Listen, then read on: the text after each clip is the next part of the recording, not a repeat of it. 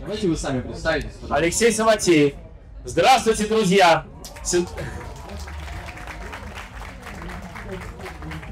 Мы будем пытаться слышать друг друга, несмотря на то, что там происходит. Настраивайтесь на эту волну звуковую, да? Вот. На этот фестиваль меня звали еще год назад. Но вышло так, что я поехал в Казань. Но я себе пометил, что в следующем году уже в Краснодар. Ну вот. Значит, вы видели, вы видели название, да, покер. Блефовать нельзя пасовать. А, мы разберем две или три игры. Сколько мы э, успеем, это мы поглядим. Значит, вторая игра, первая будет подготовительная игра, которая называется тюремный покер. А вторая будет игра про покер более-менее настоящий. Ну, в каком смысле настоящий? Сильно упрощенный, конечно, но со всеми эффектами, которые присущи настоящему. И мы разберем, как в него, так сказать, э, ну вот, как люди в него играют, какие стратегии происходят, как, какими стратегиями люди пользуются, и что в результате кто выигрывает, кто проигрывает, грубо говоря. Ну и третья игра будет называться казино, но посмотрим по, по времени. У меня час, да, э, организаторы? У меня час. Ну, поглядим. Значит, начинается, началось все в 2000 году, когда я ехал из э, похода, возвращался из похода по Таймыру. Ехал в поезде долгое время с э, зэком, который возвращался по первой амнистии 2000 года. И мы с ним долго ехали вместе, беседовали обо всем. Он рассказывал про жизнь в тюрьме, я про жизнь на свободе там рассказывал. Он говорит, как, а чем ты по жизни, парень, занимаешься? Я говорю, я занимаюсь теорией игр. А, э, говорит, теория игр. Ну давай я тебя сейчас обыграю. Я говорю, хорошо, давай. А он говорит, ну давай играть такую игру. На раз, два, три, как камень, ножницы, бумага. Камень, ножницы, бумага, раз, два, три. Нужно показать один или два пальца. И мы одновременно показываем один или два пальца. Возникает четыре возможности. Первая возможность, что каждый из нас показал один палец. Вторая возможность, я показал один, он два. Третья симметричная. И четвертая, когда оба показали по два. В этом случае два очка выигрываю я. В этом случае я выигрываю 4 очка. Ну, например, там, не знаю, э, как на- они на зоне там на заварку играют таким образом. На пакетике. Вот. А тут по минус 3. То есть, если выпало нечетное количество, если разное количество, то я проиграл. Ну вот, он говорит, ну видишь, какая игра честная, полностью честная игра, правда? Ну, в среднем 4 клетки, да? Э, Есть 50 на 50 там, 50 на 50 там. Ну, никаких вопросов, получается в среднем 0. Я говорю, сейчас, погоди минуту, сейчас поиграем. А сам отпросился как бы отойти и быстренько прикинул. Вернулся и говорю, поиграем, только наоборот. Я буду выигрывать, если 3, а ты выигрывать, если 2 или 4. Он говорит, да, говорит, пожалуй, ты меня убедил, твоя наука чего-то стоит. А на зоне они, значит, разводят первых вот п- первопришедших таких молодых зэков, только-только новичков. Они начинают играть и медленно, медленно, но верно обыгрывают их от кона к кону. А вопрос, за счет чего? Что здесь не так? Какие есть, может быть, идеи? Ну, 4, 2, а тут минус 3, минус 3. 50 на 50 все честно. А? Всегда единицы показывать. Но если всегда единицы показывать, ну вот я, например, играю за эту, да, сторону. Если мой партнер показывает всегда единицу, я тоже показываю всегда единицу, все время выигрываю 2. А? Всегда двойку, я буду тоже всегда двойку и всегда 4 выигрывать. В чем же прикол? А? Может быть, потому что в сумме, если сложить плюс 2 минус 3, получается минус 1, и минус 3 плюс 4. Нет, ну там плюс один. Нет, если бы их просуммировать, будет 0, в чистом виде 0. Тройки выпадают с вероятностью 50%, а плюс 4 вероятность 25 всего. Ну да, но все равно все правильно, 25% это, 25% это. И 50% тройка это 0. Так-то все честно. Если, если считать вероятности эти вот, как мы обычно... Ну, грубо говоря, смотрите, если эта игра состоит в том, что каждый из нас кидает монету, то эта игра честная. Ни- никаких проблем нет. Это действительно в среднем как бы выигрываем половина. В чем же тогда суть? Ну давайте я скажу, сейчас все равно я не услышу с места даже правильных ответов. Суть состоит в том, что играя, вы не обязаны вы, вы- вы- вы- выкидывать 1 и 2 с равными шансами. То есть не обязаны выкидывать их а, одинаково часто. Оказывается, что если выбрасывать в среднем 7 раз из 12 1 и 5 раз из 12 2, вот не то, что всегда 1 или всегда 2, но не 50 на 50, не 6 к 6, а 7 к 5, то тогда в ответ на такую стратегию, если играть за того, кто выигрывает тройку, тот, кто выигрывает единицу, тот, кто выигрывает, соответственно, 2 или 4, он будет раз за разом, независимо от своих действий, проигрывать в среднем. В среднем. То есть он будет, каждый, один кон конкретный, может быть, выиграет, может быть, проиграет. Но если усреднить, то он будет начинать проигрывать. Как это увидеть? Давайте это увидим. Вот смотрите. А, допустим, я всегда, вы, вот, вс- всегда выкидываю один палец, да? Если я всегда выкидываю один палец, тогда в случае, если он выкидывает один палец, если он выкидывает один палец, тогда я, играя за, ну вот если я буду играть за, тех, за того, кто выигрывает 3, да, против того, кто выигрывает 2 и 4. Значит, пусть я всегда выкидываю один палец. Тогда при выкидывании одного пальца я, вы- я проигрываю 2, минус 2 отмечаем. А при выигр- выкидывании двух пальцев я выигрываю 3, плюс 3. Получается вот такой вот вектор. Минус 2 плюс 3, да? Вот. И этот вектор означает, что а, если я выигрываю один палец, то в зависимости от того, что он делает, вот мои возможности, потому что я получаю. Если я выигрываю два пальца, то я выигрываю 3, если он выигрывает один палец. И проигрываю, значит, вы, это самое, выигрываю 3, проигрываю 4. Если он выкидывает 2. А теперь смотрите. Что если я усредняю? Иногда выкидываю один, иногда выкидываю два. Что происходит? Происходит то, что в зависимости от того, с какими шансами я это делаю, получается в среднем выигрыши, лежащие ну вот на этой линии, соединяющей эти две точки. Усреднение, происходит усреднение. То есть, скажем, 50% вот от такого вектора, 50% от такого. Это получается вот такой вектор. Уже смотрите, вектор, который а, при выкидывании одного пальца дает положительный им, а при выкидывании двух нулевой. Но если я чуть-чуть подправлю, чуть-чуть подправлю, вот эти вот вероятности возьму, 7 двенадцатых и 5 двенадцатых, вот такие частоты, то в среднем вектор, который я буду получать, это вектор с положительными, обоими положительными э, компонентами. 1 12 1 12 То есть, иными словами, если я соединил вот эти два вектора прямой, она прошла справа от нуля. Они же не коллинеарные, векторы минус 2, 3 и 3 минус 4. Они не коллинеарные, они не лежат на одной прямой. Они, то есть соединяющая, это, соединяющая линия не проходит через нулевую точку, она немножко в сторонку проходит. А из-за этого можно всегда выигрывать, но в среднем. То есть эта стратегия дает мне выигрыш в среднем. Не, не так сказать, не постоянный, а в среднем. Вот. Значит, если посчитать, окажется, что тот, кто играет за партию а, нечетных, в среднем каждый кон выигрывает одну двенадцатую ставки. Ну, и это очень сложно заметить, если но- новичок пришел, он играет 10 раз. Ну, что-то там в среднем, может быть, он то выигрывал, то проигрывал. Ну, может, один там пакетик в среднем выиграл, да? Но если он 100 раз играет, уже там накапливается, начинает накапливаться. А, и, значит, вот эта вот идея основополагающая, что когда люди играют в игру, это не то, что они просто тупо применяют какую-то там случайную величину, как-то подбрасывать монету или что-то другое делать. Они сами выбирают, с какой вероятностью это делать. То есть это их выбор, и за счет этого они могут себе обеспечить чистый выигрыш.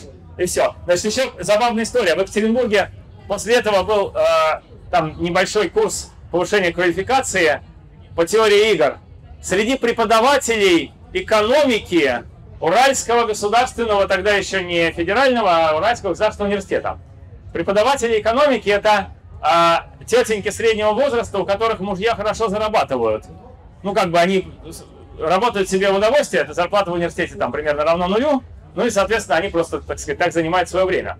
И вот, значит, они э, э, слушали курс, так вот, ничего себе, надо же, как удивительно. На следующий день одна из этих преподавательниц подходит ко мне и говорит, Алексей Владимирович, вы собираете в коллекцию случаи, случаи монетизации теории игр? Я говорю, ну вообще до этого не собирал никогда. А что? Ну, говорит, просто мой муж, бизнесмен, владелец фирмы, вчера выиграл 20 долларов за вечер в вашу игру. То есть он начал играть со своими сотрудниками в нее. И за вечер 20 долларов нагонял. Это В 2000 году 20 долларов это не очень мало. Это не то, что сейчас. Ну вот, ну, собственно, это была прелюдия. А сейчас будет простейший вариант покера.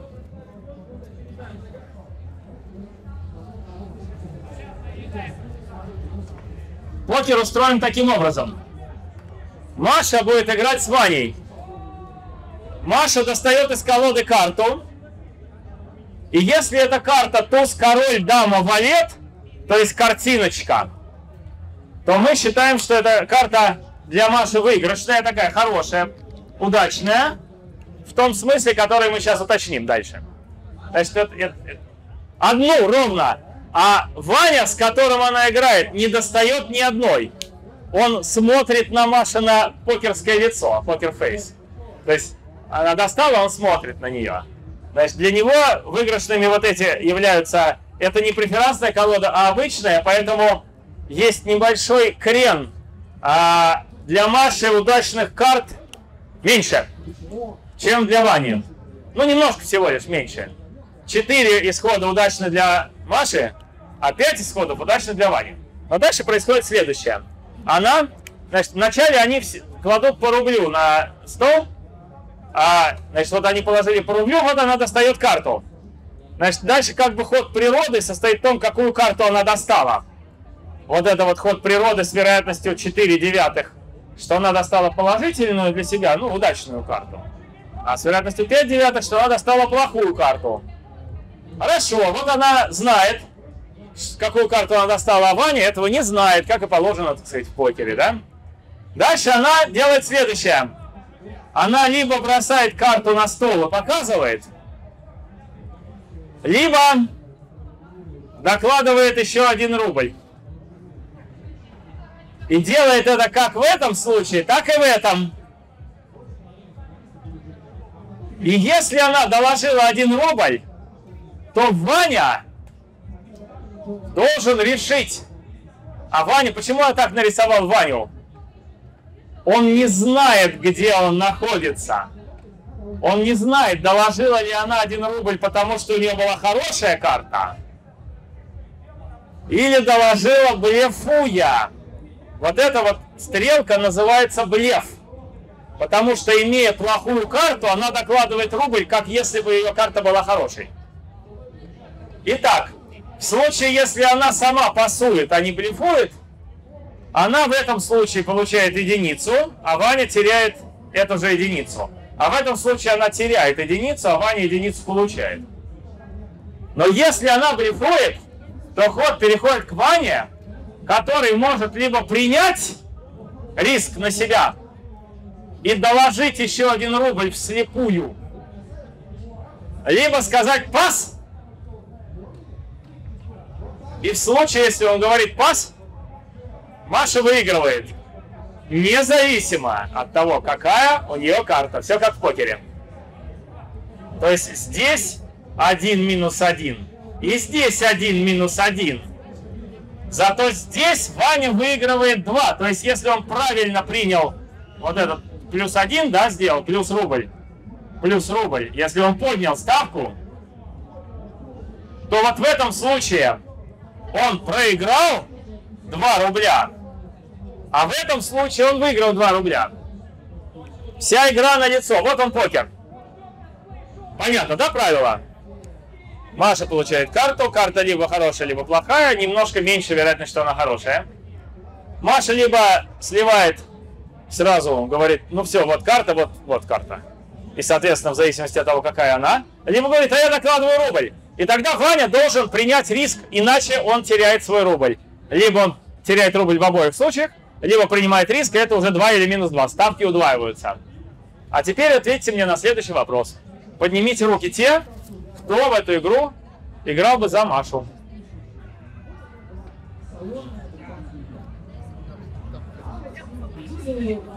Так, кто играл бы за Ваню?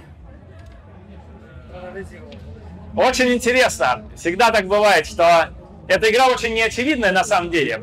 Мы сейчас будем считать исход, и как бы когда мы его посчитаем, будет ясно, кто прав. Но пока, вот в начале, это совершенно не очевидно, за кого надо играть. И всегда, если я рассказываю это где-то, да, там, студентам, то возникает где-то поровну. Вот половина хочет играть за Машу, половина за Ваню. И я говорю, ну что, играйте тогда. В чем проблема-то? Если ты считаешь, что у Маши правильная позиция здесь, позитивная, да, что она будет в среднем выигрывать, играй за Машу, а ты за Ваню. Можете играть.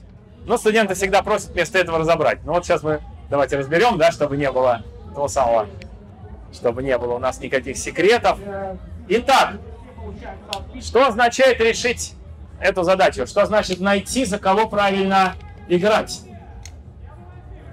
Это означает, прежде всего, понять, какие действия будут игроки совершать. Ну, например, допустим, у Маши хорошая карта. Зеленый бракованный. Допустим, у Маши хорошая карта. Как вы думаете, какое действие ей надо вот такое или такое совершить? Поставить рубль всегда, правда? Потому что так ей точно рубль, да, и все. А так либо рубль, либо два. У нее эта ситуация вин-вин, она выигрышная в любом случае, поэтому надо ставить больше и ждать, не поймается ли он, не поднимет ли он ставку. А здесь давайте изучим два варианта. Первый вариант. Предположим, что она блефует. Что стратегия состоит в том, чтобы всегда блефовать. Вот у нее Э, ну, бывает, на самом деле, кто преферанс играл, есть такие люди, которые недоделанные шестерики всегда объявляют семериками, восьмериками, ну, как бы так вот. Э, характер такой людей, да? Но мы рассматриваем людей э, беспристрастных, с э, имеющих покер-фейс, да? То есть людей, которые играют строго рационально. Вопрос, может ли строго рационально играющий человек всегда блефовать? Давайте подумаем об этом. Нет, почему? Потому что если бы так происходило, они же играют все время вместе. Ваня вскоре понимает, как играет Маша. И значит, Ваня начинает понимать, что если ему передана, ну, пере, если, если Маша поднимает ставки, это ничего не означает нового, да? Никакой новой информации он от этого извлечь не может. Она подняла ставки, ну и что? Она всегда их поднимает, поэтому он верит, что он здесь с вероятностью 4 девятых, а здесь с вероятностью 5 девятых, правда? То есть для него вот взаимные шансы такие, где он, с какой вероятностью, они такие же, как в начале. И тогда, смотрите, у него какая ситуация. Если он падает, то он теряет рубль. А если он поднимает ставки, то здесь 2, здесь минус 2, да еще и 2 с вероятностью больше, чем половина. То есть лотерея явно стоит того. Тут теряет рубль, а тут выигрывает в среднем даже больше нуля. Поэтому, если бы Маша всегда поднимала ставки, то Ваня, играя с ней, всегда бы принимал. Тогда теперь я возвращаюсь к вопросу. Посмотрим сюда. Маша тоже начинает понимать, что ее разгадали, ее хитрый преступный замысел разгадан. Ваня знает, что она поднимает и всегда принимает. Что она начинает делать? она начинает здесь падать. Потому что, потому что смотрите, а, если она знает, что он всегда будет принимать, то здесь выбор между минус 1 и минус 2 для нее, и все. Не будет вот этой плюс единицы, которая ее заманивает, да? Зачем блефовать? Чтобы человек, ну, поверил э, и бросил карту на стол, да, сдался. Но если она, если он знает, что она всегда блефует, он никогда, никогда ей не верит, и всегда принимает ставки, тогда блефовать не надо. То есть мы вывели, что если Маша всегда блефует, тогда на самом деле в равновесии она блефовать не должна. То есть это просто противоречие, и все. Значит, что неверно, что она всегда блефует. Следующий вопрос. Может ли быть, что она всегда падает? Ну вот опять, не-не-не, здесь она в любом случае, нет, здесь она продолжает, и это мы уже как бы закрыли вопрос. Вопрос, может ли быть, что при плохой карте она всегда падает? Тоже понятно дальше, да? Ваня узнает, что она трусиха. Или, может, у нее покерфейса нет. Она всегда честно, вот, э, ну, знаете, такая девочка, типа, трех лет, да? Наивная, наивная. Она получила хорошую карту. Ой, здорово, здорово, я поднимаю ставки. О, э, ну, все, я это, сдаюсь, да? Вот. Понятно, да? То есть, как бы, тогда он начинает это понимать. И что тогда делается? Вот если он получает ход, если она поднимает ставки, что ему надо делать? Только пасовать, потому что здесь должна быть вероятность 1, а здесь 0. До сюда ход не доходит. В этой ситуации он не может играть в этой клетке, если он получил ход. Если она подняла ставки, значит она та самая Маша, у которой туз, король, дама или валет. А перед такой Машей надо сразу пасовать. Значит, соответственно, если она всегда пасует, то он будет пас- всегда пасовать, получая ход. Но тогда она будет блефовать, потому что она знает, что он пасует. Ясно, да? Теперь понятно название лекции? Значит, что мы, какой точный, вот точный вывод? В каждой игре должно быть равновесие. Это я вам говорю, это теорема Джона Нэша, там, игры разума и так далее. В каждой игре в каком-то смысле есть равновесие. Вопрос, в каком смысле тогда здесь должно быть равновесие? Ответ, в смешанных стратегиях поведения. То есть она иногда блефует, а иногда сдается в ответ на плохую карту. А в ответ на хорошую она, конечно же, всегда будет поднимать ставку. Итак, мы уже поняли, что она действует то так, то сяк. А теперь вопрос. При каких условиях это возможно? Вот, вот допу- допустим, она здесь стоит, да? И она думает, так, ну что мне делать? Так, мне блефовать или пасовать? Блефовать, пасовать, блефовать. Ну, ладно, в конечный итог она принимает решение сюда, да? А в другой раз сюда. Если ей равнозначны эти решения, то есть она, она готова при- применять то такое, то такое, значит, она ожидает один и тот же выигрыш или там проигрыш, соответственно, в ответ на свои действия. То есть, если она ходит сюда, она теряет минус единицу, а если она ходит сюда, она то ли приобретает единицу, то ли теряет минус 2. И чтобы ей было ну, комфортно иногда блефовать, а иногда пасовать, она должна ожидать, что и Ваня тоже иногда поднимает, а иногда э, сдается. Потому что если она знает, что Ваня всегда поднимает, она будет всегда пасовать, а если знает, что Ваня всегда сдается, то она будет всегда блефовать. Поэтому мы, что мы строго доказали, строго математически доказали, что оба игрока обязательно используют то, что называют в теории игр смешанной стратегией. Иногда используют одну свою стратегию, иногда другую. Осталось найти вероятности. Вам никто не обещал, что они будут равны одна вторая, одна вторая, как при бросании монеты. Нам нужно их вычислить. Давайте их обозначим за Q1 минус Q здесь и P1 минус P здесь. И посмотрим, к чему это приведет. Итак, прежде всего, если они очень много играют друг с другом, они знают, чему равны эти P и Q. Потому что сто раз сыграли, ну, он видел, что Маша там, ну, например, 75 раз из 100 там она делала так. Значит, он примерно представляет, три четверти у него, вот, так сказать, три четверти, одну четверть. То самое она может вычислить. То есть можно считать, что эти P и Q им известны. Это и есть равновесие, идея равновесия. Каждый знает, насколько часто второй игрок играет так или иначе. И игра должна неизбежно прийти в это равновесие в конце концов. Ну вот давайте посмотрим, чему эти равновесные значения будут равны. Чему они окажутся равны. Значит, итак, для Маши ход сюда означает минус один, если у нее плохая карта. Значит, ход блеф тоже должен означать в среднем минус один. Тогда ей будет все равно, как играть, и она будет готова смешивать их с разными весами. Прекрасно. А что такое минус один? В каком проценте случаев он поднимает ставки, и она теряет 2 очка? А в один минус ко проценте случаев он, он сдается, и она получает одно, один рубль, она выигрывает, да? И вот это должно быть равно минус один, иначе она не будет иногда блефовать, а иногда не блефовать. То есть это точное уравнение на q. Вот так действует теория игр. здесь на Q точное условие, что в среднем эта лотерея должна ей давать то же самое минус 1, что и здесь. Ну что, это можно решить, правда? Минус 2Q плюс 1 минус Q равно минус 1. 3Q равно 2. Q равно 2 трети. Наверное, можно было даже угадать, да? Нам нужно угадать, какая смесь от дво... какая смесь единицы и минус двойки дает минус единицу. Ну, понятно, что 1 к 2. Значит, 1 к 2 это 1 треть и 2 трети вероятность. То есть а, в двух из трех случаев Ваня должен принимать на себя риск. А в третьих случаях должен сдаваться. Тогда в среднем отхода блефовать Маша будет получать ровно ту самую минус единицу, которая ее ждет, если она просто сразу же откроет карту. Что осталось? Осталось посмотреть на П. И это немножко более сложная история. Поднимите руку те, кто, э, кому не чужды слова правила Байеса. Такое выявление, выявление математиков, тех, кто учился когда-то теории вероятности в зале, да? Как этот самый, да?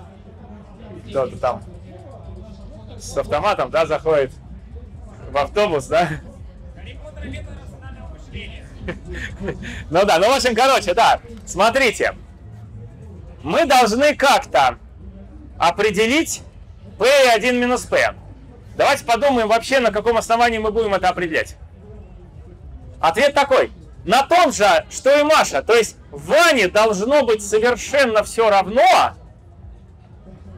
поднимать или пасовать. Правда?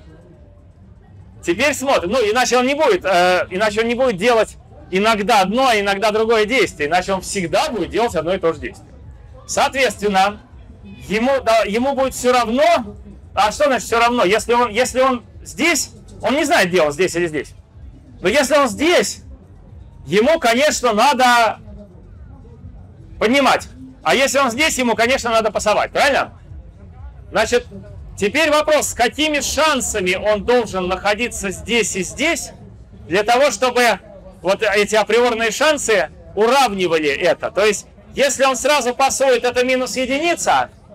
Давайте эти шансы обозначим. Пусть он считает, что он с вероятностью x находится вот здесь, а с вероятностью x находится, 1 минус x находится здесь, да? То есть, примерно вот так и так. Тогда, если он спасовал, то он потерял единицу. Если он принял бой, то в этом случае он потерял двойку, а в этом случае двойку приобрел. Правильно? Значит, получается, что лотерея минус 2 с вероятностью x и двойка с вероятностью 1 минус x должна быть в точности равна минус единице. То есть его внутренние шансы быть здесь и здесь должны быть таковы, чтобы выполнено было вот это линейное уравнение. Ну, понятно, с какими весами x должны быть, ну, с какими весами должны смешиваться 2 и минус 2, чтобы получилось средний минус единица. 3 к 1, конечно, да? 3 к 1 в пользу, значит, минус двойки. Минус двойка чаще. Ну, можно это уравнение так и решить просто, что минус 2 минус 4х равно минус 1. Мы видим, что 4х равно 3, то есть х равно 3 четверти. С вероятностью 3 четверти он должен верить, что он здесь. А с вероятностью 1 четверть он считает, что он здесь. И тогда ему действительно все равно. Потому что вот он сваливает, у него минус единица. Хорошо, а если я приму риск? Ну, в 75% случаев я потеряю двойку, но в четверти случаев я эту двойку приобрету. Минус 2 в 75% случаев. И 2 в 25% случаев. Что это такое? Это минус единица. Все. То есть он получает то же самое. И тогда он готов смешивать и ставить себе это Q равное 2 трети, он готов на него согласиться, потому что ему все равно ходить сюда или сюда. Он не знает, где он здесь или здесь. И шансы прикидывает как 3 четверти, 1 четверть. А теперь ключевой вопрос, друзья, последнее усилие, последнее, больше математики, обещаю, не будет. Это последнее усилие. Нет, а если мы успеем второй вариант покера разобрать, то еще чуть-чуть математики будет. А, значит, смотрите. Как вот это P связано с этим 3 четверти? Ну, представим себе, Ваня, допустим, Ваня супер гений, да? Очень умный парень, такой пацан прошаренный, да, в теории вероятности. Что он тогда думает? Вначале ходит Господь Бог и выдает Маше с вероятностями 4 девятых и 5 девятых такую или, плох... такую или иную карту. Если она получила хорошую, то автоматом игра идет дальше и попадает к нему. Значит, шанс априорный, что игра придет вот в эту точку, равен 4 девятых, правильно? А чему равен шанс, что он придет сюда? Этот шанс состоит из того, что мы пошли вот этой вот тропой, и что дальше она сблифовала, а не упала. То есть из всех ситуаций, которых 5 девятых, только в проценте P она идет дальше. Значит, попадание сюда происходит с вероятностью 5 девятых умножить на P. Вот эта мысль понятна? То есть как бы... А?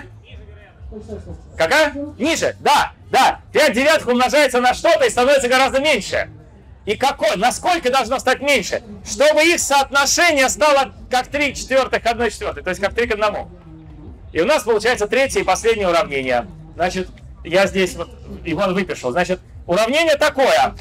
Уравнение заключается в том, что 4 девятых должно относиться к 5p девятым, как 3 четверти к 1 четверти. Правило Байеса. Если я уже, как бы, что такое правило Байеса? Ваня получил ход. Что значит, что Ваня получил ход? Это значит, из трех развитий событий, вот такое, вот такое и вот такое, реализовался один из двух вариантов. Первый и третий. А второй точно не реализовался. И тогда, то, что вот сюда он попал 4 девятых, то, что сюда 5p на 9, а сюда 5 на 1 минус p на 9. Но его этот вариант не интересует, он уже получил ход, он знает, что его не было. Поэтому получается 5p на 9, а здесь 4 девятых. И он прикидывает вот эти взаимные шансы. Это называется правилом Байса. Мы получаем совершенно элементарное уравнение, что 4 на 5p равно 3. Но это p равно 4 пятнадцатых. Решая это уравнение, получаем p равно 4 пятнадцатых. Сейчас посмотрим. 4 пятнадцатых. Что это за 4 пятнадцатых?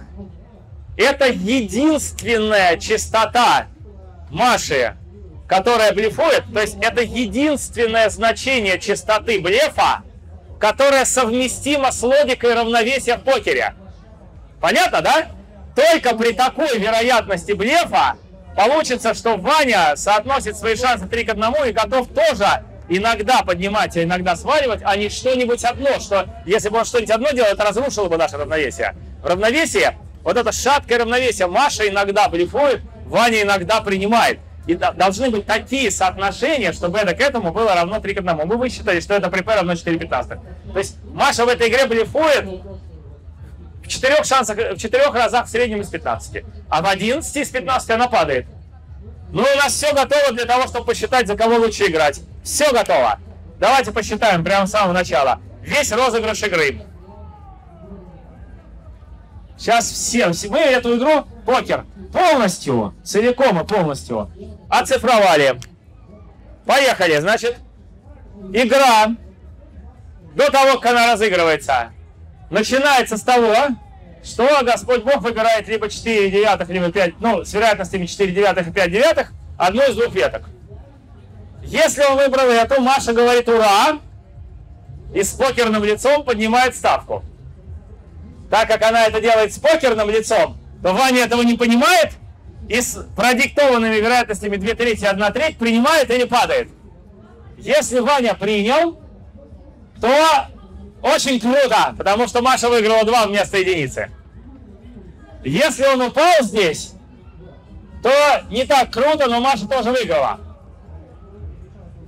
А если ей выпала плохая карта, то, дорогие друзья, считать ничего вообще не надо, Потому что мы знаем, что и в этом случае должно быть средний минус 1, и в этом, раз ей было все равно, как делать. Значит, средний выигрыш от того, что ей выпала плохая карта, равен минус единице. А вот средний выигрыш, если ей выпала хорошая карта, равен не единице, а больше. За счет того, что Ваня не знает и иногда поднимает ставки при своей очень плохой игре. Но осталось это сложить и посмотреть, чему равен результат, положительному числу или отрицательному. Это означает, нужно ли нам за Машу играть или все-таки за Ваню. Давайте посчитаем 4 девятых. Что в скобках? Кто быстро посчитает? Что стоит в скобках? 5 третьих, правильно. Умножить на 5 третьих. Минус 5 девятых. Ну, ответ?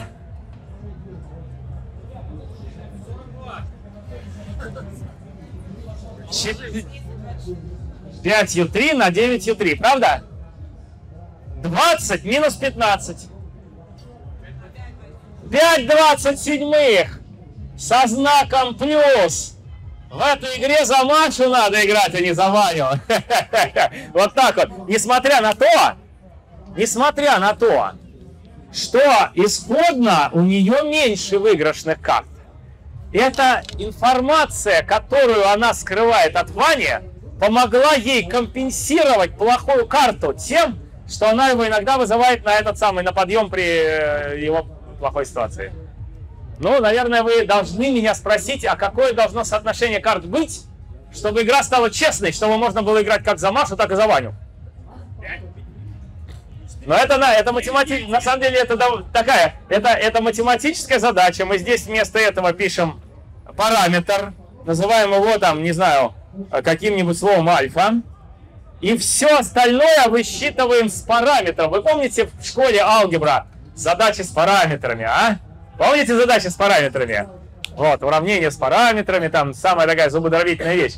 Вот здесь надо решить игру с параметром. И после того, как вы решите, вы приравняете вот это выра- выражение, которое у вас будет зависеть от параметра, нулю. И получите 3 восьмых. Иными словами, игра в покер становится честной том случае, если они берут карту преферансную. И для Маши положительными являются туз, король и дама. А для Вани все пять остальных. То есть, как бы вот, ну, туз, король, дам, валет и остальные это 4-4. И ясно, что если у Маши информация, ясно, что это лучше ей. Мы одну карту должны переместить в Ване. И тогда игра станет честной. Просто можно высчитать, что игра будет честной. Раз за разом в среднем никто ничего не выиграет, никто не проигрывает. А если, например, туз король будет у нее, а все остальные у Вани, то уже для Вани она лучше, потому что слишком редко для Маши бывает хорошая карта. И это, это информация, цена информации здесь состоит в том, что она сдвигает вот с одной второй до трех восьмых. Вот. Вот. Так, а сколько сейчас времени? Так, а скажите, пожалуйста, а вы готовы к еще одному подвигу или лучше на вопросы поотвечаем? Подвиг, да? Тогда игра номер три называется казино. Точнее, покер в казино. Игра называется покер в казино. Условия такие. У нас снова Маша и снова Ваня. Значит, Маша и Ваня приходят в казино. И казино предлагает им следующее. Вы садитесь за стол, достаете по 1000 рублей, на этот раз по 1000, и кладете эти бумажки. Зеленый не пишет. Зеленый не пишет, из-за этого я не могу нарисовать 1000 рублей, она же зеленая. Вот. Ну, в общем... Ой, алло. Ой, да, вот так слышно, да? Не, нет, я просто случайно нажал. Нормально, по-моему, да, я случайно нажал. Значит, итак, они кладут по 1000 рублей на стол. Это первое, что они делают. Дальше, каждый из них имеет доступ к датчику случайных чисел между нулем и единицей. Но а, на самом деле это непрерывный аналог просто классического покера. То есть берут карты, и у них комбинация. У кого флеш-рояль, у кого каре, да, дама ваша бита, сказал Чекалинский. Помните, да? Произведение. Вот, пиковая дама. В общем, есть много этих самых, много раскладов, они вот от, от- от, плохого к хорошему постепенно. Можно просто математически это формализовать как некая точка отрезка. То есть какая-то у Маши там выпадает точка, например, Маше выпало 0,4, а ну, самому 0,55 выпало Ване, да? Вот а, им выпали числа. Они видят только свое число, каждый. И дальше они одновременно докладывают или не докладывают красную бумажку.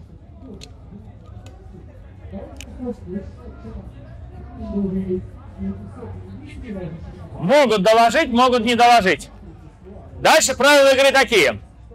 Если они оба доложили красную бумажку, то их числа открываются, и у кого больше, тот забирает у другого, соответственно, 6 тысяч. То есть он берет весь банк, там 12 тысяч, но из них 6 это его. Значит, берет у другого 6 тысяч. Если один доложил 5 тысяч, а другой не доложил, то числа не открываются, и тот, кто доложил, просто забирает тысячу того, кто не доложил. Даже если там был какой-то блеф и так далее, да, то есть, ну, как бы вот. Хорошо. А что, если никто не доложил? Нет, не открывают. Обе тысячи идут в казино. Поэтому игра называется покер в казино. Значит, если, если никто не стал рисковать, то казино забрало деньги и выгнало их в шею. Вопрос. Сколько в среднем закон выигрывает казино? Ну, то есть, насколько часто эта ситуация будет складываться в равновесии. Ну, нам нужно решить просто эту игру и все. Значит, я предлагаю вам следующий вопрос. Давайте предположим, что игра играется топорно. Там может быть много других равновесий, но мы найдем топорное равновесие. Топорное равновесие будет выглядеть так. Вот если у меня число 0,3, и если я решил при этом, тем не менее, ставки поднимать, то если у меня 0,4, то я буду поднимать или нет?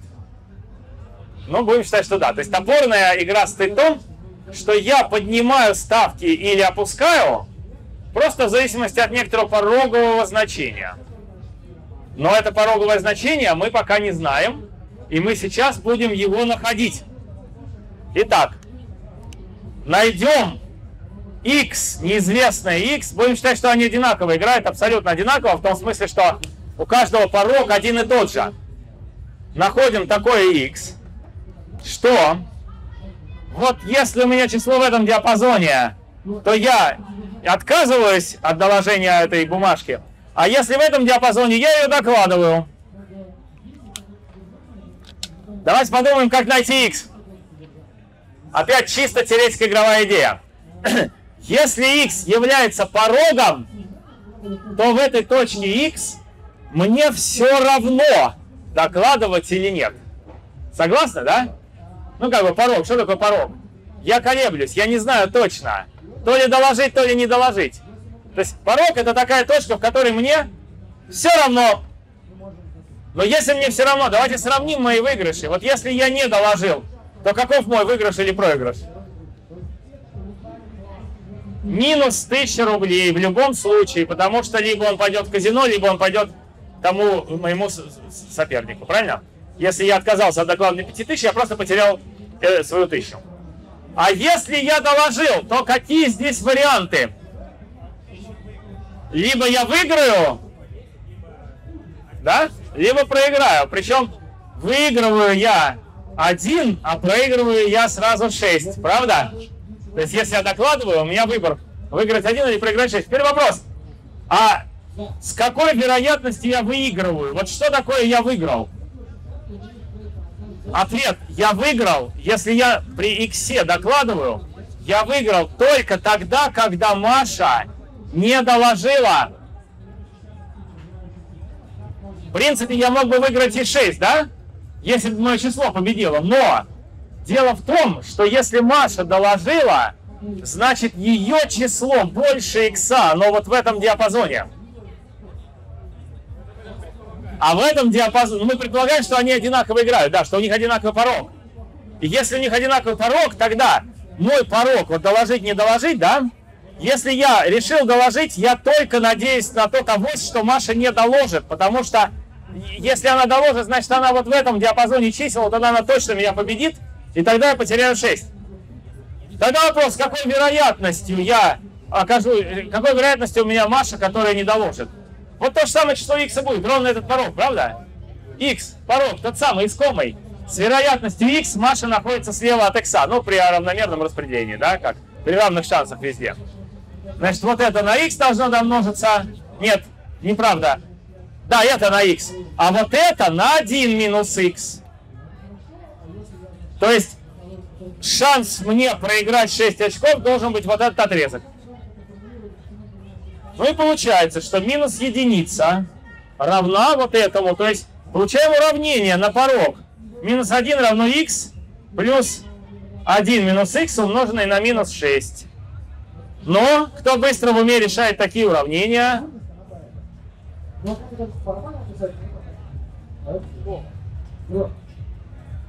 Громче, кто знает. А? Нет. Как? Да. 5 седьмых. Тут x плюс 7x минус 6, а минус 6 минус 1, он будет плюс, плюс 5 здесь. 5, значит 5 седьмых. Смотрите, порог. Порог равен 5 седьмых. Это означает, что если ваше число меньше, чем 5 седьмых, вы бросаете, вы не, не, не докладываете никогда. А если между 5 седьмых и единичка, то докладываете 5000. С какой же вероятностью получится, что никто не доложит? Нет, 2 седьмых это наоборот, я доложил. Вероятность, что я не доложил, равна 5 седьмых, а вероятность, что Маша не доложила, тоже 5 седьмых. Да, значит, казино выиграет с вероятностью 5 седьмых умножить на 5 седьмых. 5 седьмых в квадрате. 25 49. Это больше, чем половина. То есть больше, чем в половине случаев выиграет казино, а значит закон оно выиграет в среднем больше тысячи рублей чуть-чуть. Вот, значит, вот пришли они поиграть в покер, и их казино обыграло, да? Ну вот такая неожиданность случилась.